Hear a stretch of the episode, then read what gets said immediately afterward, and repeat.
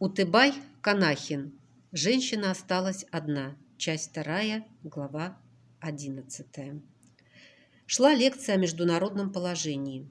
Мимоходом лектор рассказал и о том, что делается на фронтах, протянувшихся от моря и до моря. Нового лектор ничего не сообщал. Все то, о чем он говорил, Дамили уже знала из газет, слышала по радио.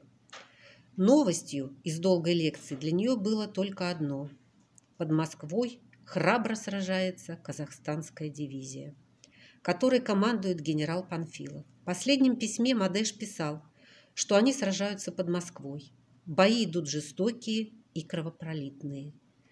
Теперь Дамили почему-то уверилась в этой прославленной казахстанской дивизии и ее Мадеш. Жив ли он?